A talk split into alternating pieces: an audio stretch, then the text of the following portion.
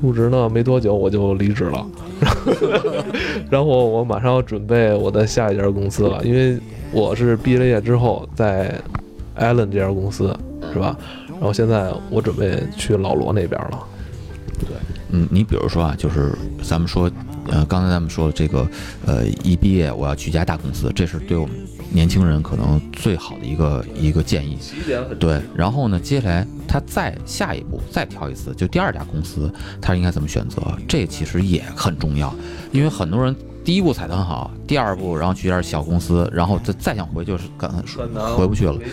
而第二个工作，我的经验啊，就是首先你在第一家公司待的时间要确定要足够长，嗯，你的表现、你的能力，你甚至在圈里去看到一些情况，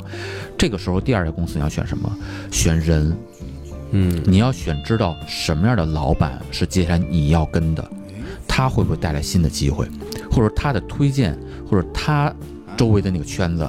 带来的这个信息对你就很重要。因为像他们，因为你要明白一点，老板去选择跳槽的公司，那一定是比你选的要高好。老跟我的同事们，包括朋友们去说，就是你这家公司所做的事情，其实就是在储蓄。你下一家去下一家公司的时候，实际上你就是提现。那么你前面这个储蓄，你刚才说我的能力，啊、我有些职业上的这个专业上的技能了，或者说我已经对某个行业已经有一定了解了，但是这并不是你的资源最大化。你资源最大化，这时候还应该有人。我刚才说的其实就是你要看你部门的你认为不错的那些人，他们在这个期间是否跳槽，他们去了哪家公司，那个公司是值得你关注的。嗯，或者说，假如这个时候还有老板走还愿意带你，这已经很了不得了。因为老板去一家地方去去那什么，他会带一些人，这里头有相应比较牛的人，也相应是一般的人，但他至少是愿意带的一些人。那这种情况，你第二家公司就是这个选择就很重要，不光是说，哎，我怎么怎么样，你你需要一些在这个行业当中你看中的人，你跟着去发展。对，当然那个他第二家公司也不能太差啊，这个也是，比如说行业里可能第二名、第三名，对这种水平，是吧，老罗？别说第二名、第三名了，第两万名，好多小孩都都不一定能够攀上。就是我觉得咱们不是说说个职场精英的话你，讲讲你那个阿尔卡特之后的故事，我其实我我精彩的。他说的那个，我就是好那个且聊呢。但是我觉得艾伦说这个，我有一个感受，我刚才发出了一声叹息，啊，是因为我觉得贵人对于职场来说太重要了，嗯但是我没赶上过。我也没赶上过。因为你知道吗？就是没赶上的意思就是，不是没见过，是没赶上。对对对，对就当时我在阿尔卡特的时候，我有一个团队的老大，然后那个老大后来带了三个人去三星，后来他们基本上就是成为了三星中国的老大了。而且你知道，三星这种公司它不是一个通信公司，就咱们现在知道这个什么爱江山啊，什么漫咖啡都是三星的，就三星是一个举国公司，它可能就叫韩国。所以后来你知道，就是当时他带走的一个人是一个比我级别低的一个销售经理，那个人就是现在中国的你好啊，松桑，这个人就是现在中国所有漫咖啡的老大。就是你知道，艾伦说那东西，我就特别差一点，你你就对，我觉得我就差一点，因为当时我那个老大跟我聊过，他说你对这份工作是不是满意？我当时说嗯满意。他说那你未来，我都我要在阿尔卡特发扬光大，我觉得大概这种状态不是，他也是东北人？对，三清的。但是，但是说实话，你知道，就是我我后来就是我经历过职业生涯非常惨的一年，惨淡的一年。就那一年，我一直就是在后悔，说当年我错过了几个贵人，因为我看到周围的人跟着这些人成长。因为你一定需要有人，就是就是纳美克星大长老，你知道吗？提升你战斗力，你一定身边有过那样的机会。感觉听着像国足似的，就是我要是对，我觉得就是，所以，所以我觉得那 OK，我们我们跟小孩们聊聊，就是你为什么？是因为别人在努力接近这个人，向他学习的时候，你在吐槽。而且你知道，这种学习很多小孩儿，因为现在我今天咱们跟周老师聊也说，就是大家都只看那种片儿汤文学，所以他不思考。我们说的你，你拍一个老板最大马屁的方式是什么？不是给他点赞，是向他学习，然后你有所成长。嗯，君子之患好为人师。那个老大天天教你，他觉得你成长了，他觉得他需要你，你也需要他，他才会带你走呀。你天天给他点烟是没用的，所以那些人他们喜欢你，是因为他在你身上看到了他的成就。所以其实无论如何，咱们又说到刚才那个东西，就是当有人已经无所不用其极的去挑选了对的老大，想希望他成为自己生命中的贵人，并且努力去学习提升自己的时候，你在干嘛？你在吐槽，或者在问人力资源说，我能不能不加班？因为你对于他来说是他的作品，是这样，真的是你就是他的人，你就是他的 team。所以每一次面试，我们去面试人的时候，就会看他，哎，他把以前这个公司说的很好，因为其实这个公司，呃，圈子不会特别大了。嗯然后说，哎，那个老大他现在有一个新的事，他也是跟着他的。嗯，哎，为什么现在你愿意出来？你把他夸的跟花儿一样，哎你在那儿，你的成绩又特别好，你为什么要出来呢？然后说啊，那个老大转岗了，然后做一个什么事情，然后我觉得老大现在新的老大我又不很别扭，然后怎么着？其实这种人就叫做 loser。对对对，他实际上新老大是看不上他的，嗯他又跟现在老大合不合不拍，所以这种人才会出来。而出来这种情况，我也不认为他在我的团队里头他能沉得下来。嗯，他还是他他可能嘴上不抱怨，但实际上他心里头这点怨念都是在。出来的意思就是你树立了一个自己比较江湖的一个人嗯人设，你后来又没了，所以我所以所以我觉那得有什么更好的最佳答案吗？嗯，呃，真正的最佳答案，真的就是做好自己。这可能是说的好像特别鸡汤，但是我走这么长时间下来，你从第一天就开始做好自己，你就是最大的赢家。说实话，真的这个这是真正叫捷径。聊的时候别那么多是非，可以聊聊人际，但不要盘道。嗯，对人脉这种关系，这人脉你没有人脉，因为只是你认识人家，人家不认识你，对，所以你有的时候过度的去夸张这个没用。但是就跟艾伦说的时候，你做的时候做好，就不会有后边这么多的顾虑。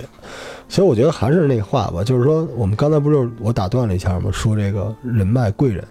我这样跟小伙伴们说，就是你的老板是你的老板是有道理的，不是所有的老板都是都是打官遇到的大怪物。我希望就是大家能够，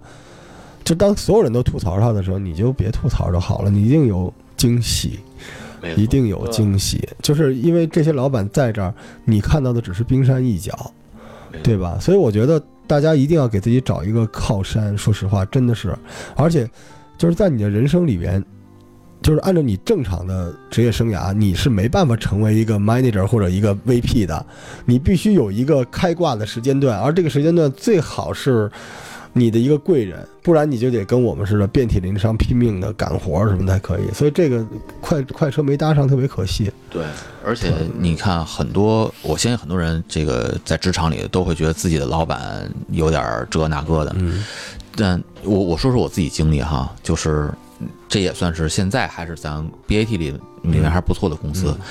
我进去之后，我那时候我觉得我那些老板们嗯就是一帮泥腿子，他就恨不得是从这个公司刚起来的时候，嗯。这帮人没准都是司机，找不着工作或者保安或者怎么着什么着，哦就打个比方啊，然后变成现在公司部门的比较牛的这些人。我去的时候我还跟人抖机灵呢啊，什么 SWOT 分析吧，然后这个嗯 抖出一大堆的所谓的这什么，人家就听得云里雾里，然后就说我没觉得这样，我觉得现在就是怎么怎么样，或者什么说小伙子，咱就现在拼一道好不好？你咱就拼一道好不好？我当时觉得我说你们太 low 了，但现在回想起来，他们是从真是从泥里头一路拼杀过来的。你你在那个时候脑子装了一堆课本里的东西，但实际上你真正去公司，你应该看看他是怎么对的，他你应该证明他是对的，但那是老板，你证明他是对的，对你你只有吸收和学习的这种价值。如果说你在网上也好，书上学学学一个死活分析，然后我就能做一 PPT，然后我就能出去讲了，那所有人都是 manager，所有人都是 director，所有人都是 VP 了，没有对吗？没有正确答案，不然大家都成功。正确答案只有努力奋斗，没有别的。而且机遇这东西就是你所有人都在努力奋斗，你还有个运气的一个成分。，对对，这个运气给你了，哇，那你你别以为那就是你能耐，这运气没给你，你也别觉得自己怀才不遇，你去做就好了。对那个运气也是拼出来的，所以 loser 就一直在那儿抱怨。觉得自己他妈怨天尤人、怀才不遇，然后吐槽老板、吐槽加班、吐槽同事都是傻逼，就你牛，就你牛，你才拿那么点钱。我跟你说，我特别相信这句话。老赵也跟我说过，这一个人拿多少钱，他就值这钱。你可能一个月拿这钱，你是有误会了。你要是三个月就赚这么多钱，你就值这个，那你应该怎么做？所以你就赶赶紧想办法去，对吧？你就所以我觉得，所以我们再聊点干的，年轻人怎么去找到这第二份机会？因为这种猎头不会来，不会来。对吧？你你要有一份好简历啊。其实我我倒觉得有一个好的方法，就是现在每个人的社交圈都特别大，就是你你当你觉得说你社交圈里，比如有一姜文，有一王朔，有一高晓松的时候，人家可能也不知道你的存在，不定哪天就一不小心就加上了。你应该怎么做？我觉得好的工作机会往往来自于朋友的推荐。嗯，有一种是了解你的朋友，还有一种是有可能了解你的朋友，就是所以我觉得他就是简历什么的出来了，约身边这种就是也别太世故，说你是老板或者什么之类的，就是约身边这些比较正能量，然后平时在工作圈里、朋友圈里在晒自己在做什么工作的这些人，然后说我现在想找一份工作，我的简历你如果有空。我打出来，就是咱俩喝杯咖啡，我去找你，拜访一下在百度上班的人，在 Google 上班的人，在小米上班的人，拜访一下，通过这种方法来找那种感觉，因为你知道，我们都知道那是一种临战感觉。连续三次面试，第四次面试的时候，你状态是不一样的，而且还有就是在朋友圈里边，就给那些 大佬或者什么手动别点赞，就是手手动哎，互动一下。对，因为因为你知道，我有时候我我不是大佬啊，但是我们这种公司其实不太好找人，创业公司嘛，我就在我朋友圈里先找，嗯，我就看有没有人跟我互动过，然后因为我觉得那是你在跟我表达某种沟通的意愿，信号。所以我们你看创业的时候特明显嘛，先找身边的人嘛，我我找过您是吧？对对对但是我这养不起你，但锦鲤嘛，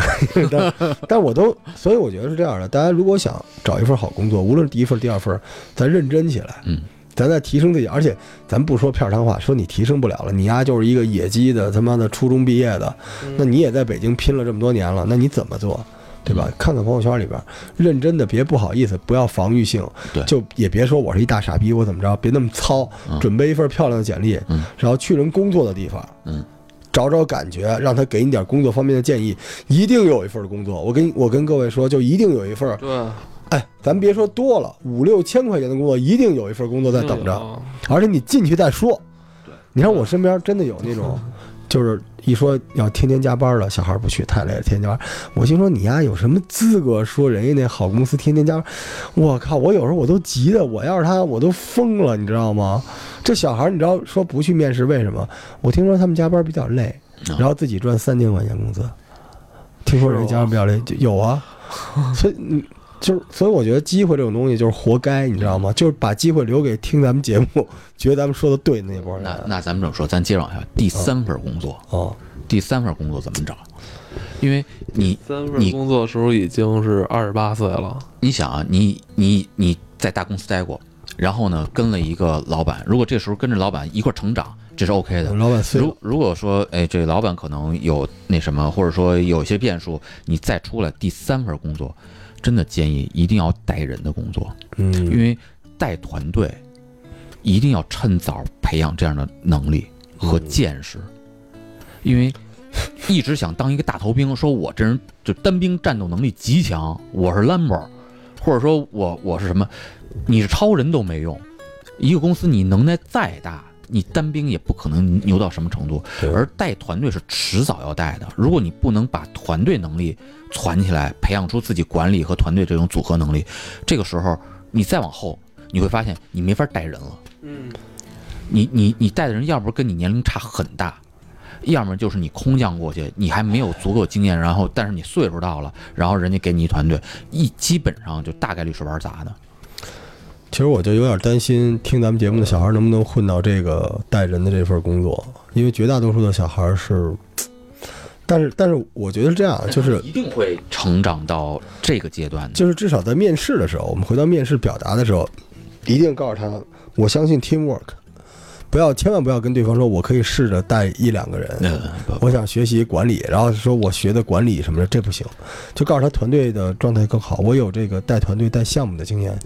这个会好一些。那那咱打一比方，就是这时候我我我我我装一下啊，就是嗯。您来我这儿，然后我现在已经有一团队了，嗯。您需要过来带团，然后呢，同时还要呃扩充这个团队，嗯，那怎么聊？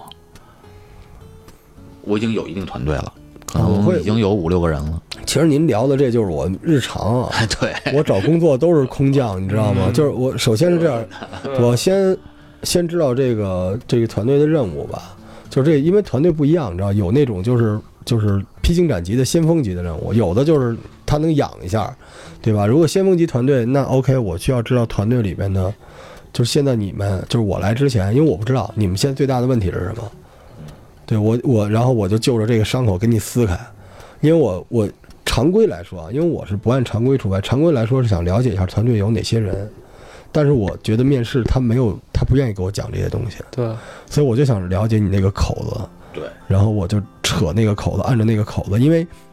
你不是让我给你讲你的方案的，是的，因为我不能，我没有资格到你这儿让你买单。来计划我的方案，对不对？嗯我是来告诉你，我就是能解决你现在的这个具体问题的。对我基本就这样。不光是业务问题，也有团队问题，团队来解决问题，我就解决问题，就是我就是一个，你知道吗？是这样的，永远记住，就是你你去空降的话，你永远是个大夫，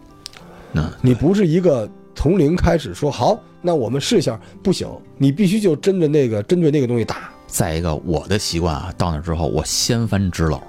哎，他们之前废掉的好多方案，不是见不是说不好，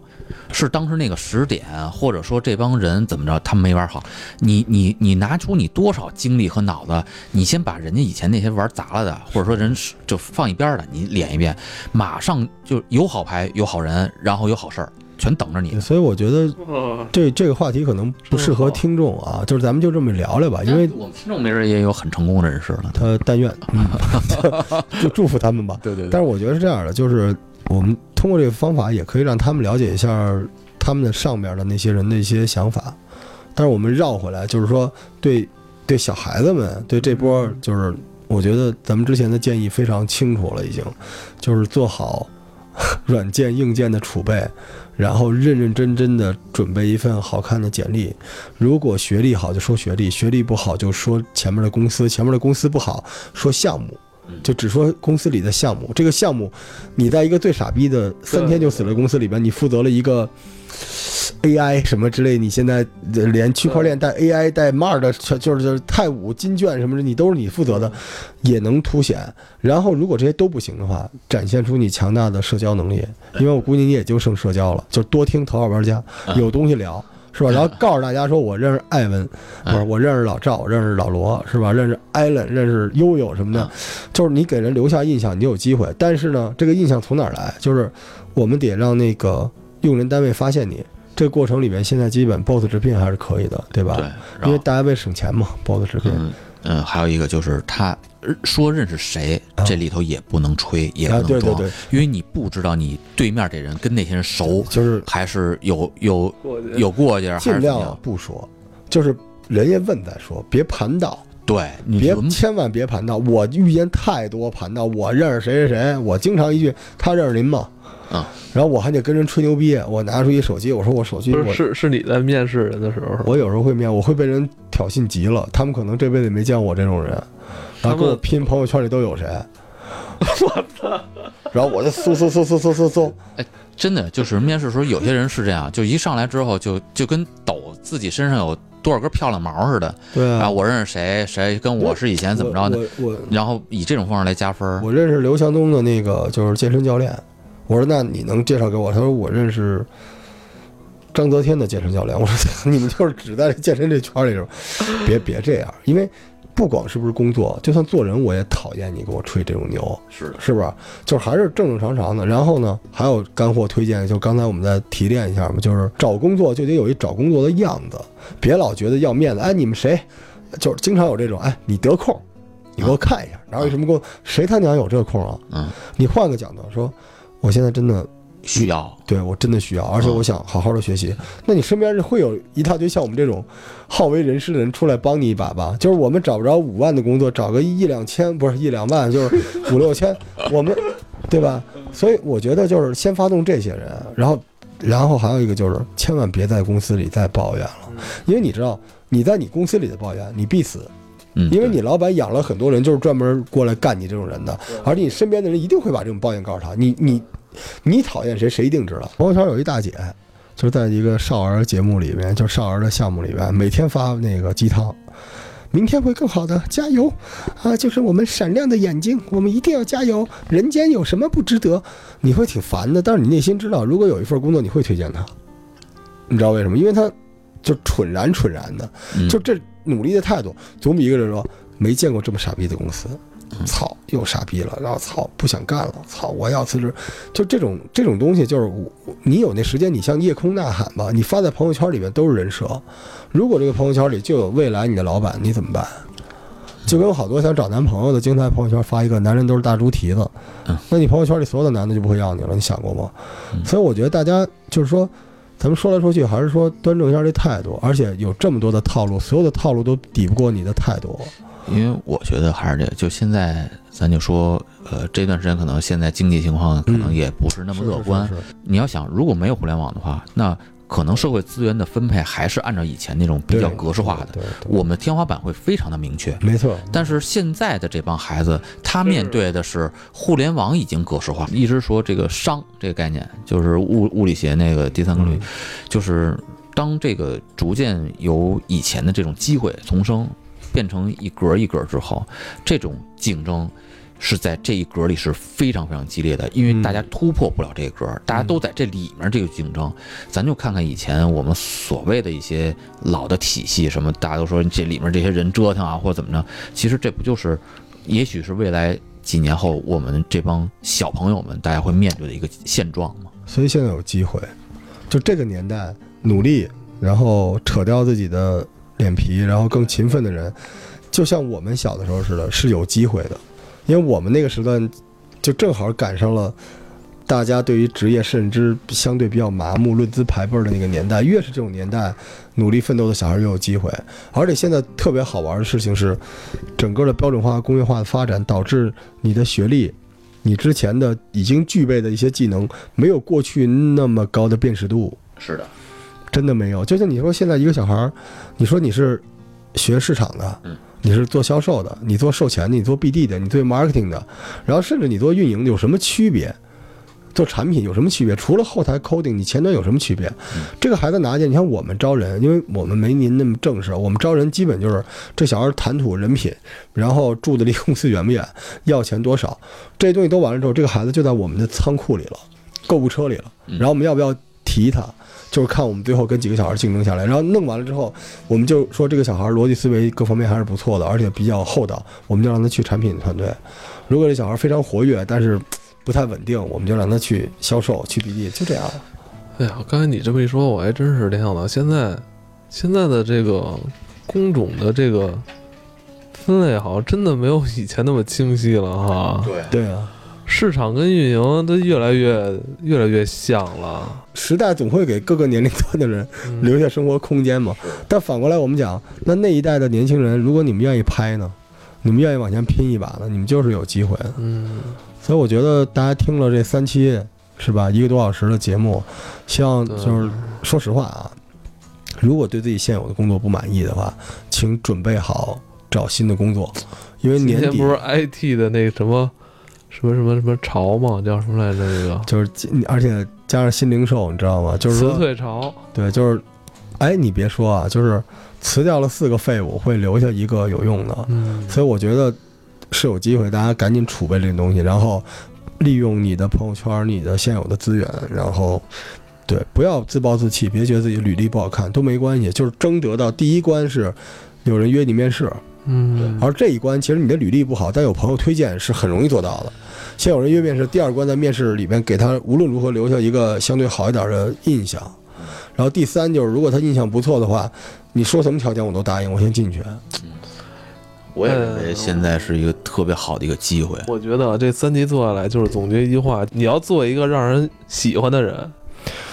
这一点很重要。喜欢的、努力的、愚直之。对你这个招人喜欢这种状态，你要让面试官进来这第一课就让对方感觉到，对，所以你要把《头号玩家》前四十期都听一遍，就是你怎么让人喜欢你呢？就是穿着打扮、谈吐，对，然后而且你，我觉得是这样的，面试官有一个很重要的咱们隐藏点没说，就是他会评价你是否热爱生活，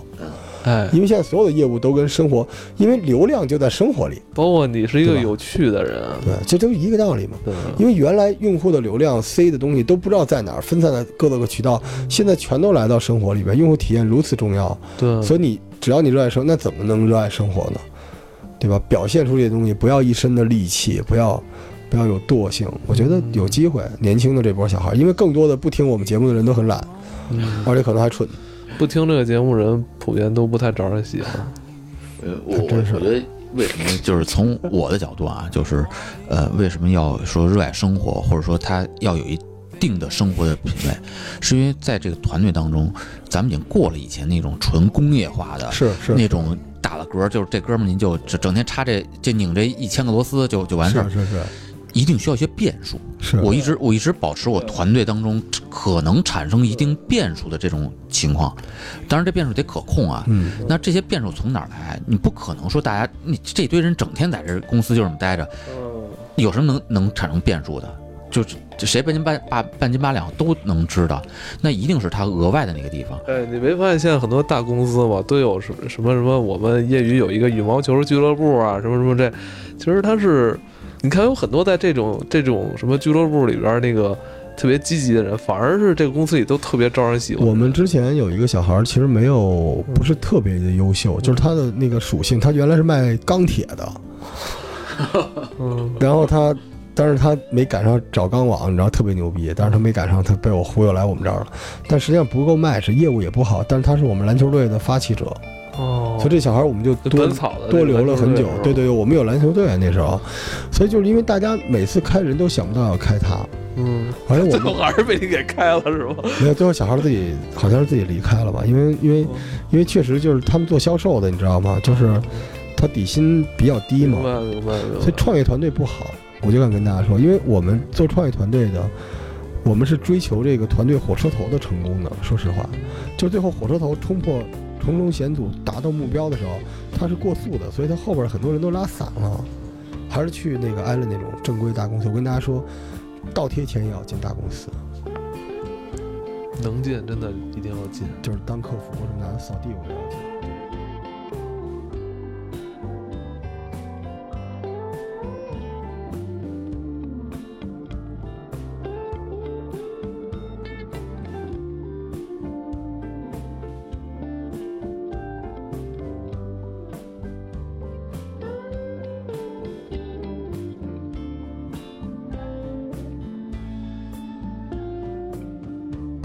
赵，咱们老赵，咱们用了吗？老赵，咱们最后录用了吗？老赵，你最后去哪儿？你觉得这人怎么样啊？这这哥们儿，呃，我是觉得老赵这人，首先，呃，从能力上、专业技能上是 OK，然后聊下来之后呢，人品和这个，呃，逻辑思维这也过得去。当然呢，这个之前这个公司从原先那公司出来，本身心里头还是有一点小不舒服的那。他为什么从前面这公司出来？你觉得他是一把年纪了？嗯，是这样，就是越是到这个时候，其实到了一个中间的焦虑期，对吧？他可能这时候需要一个点拨，这点拨透了，在咱们这儿就能发挥作用。这这你得见啊，老板啊，是吧？但我为什么要帮他呢？就是你觉得他还是有巨大的潜力，是它是一块宝，但现在就是外面这层皮子，这层实皮子，哦，那就看你能耐了。我不去了，我不要。能不能聊？你们俩？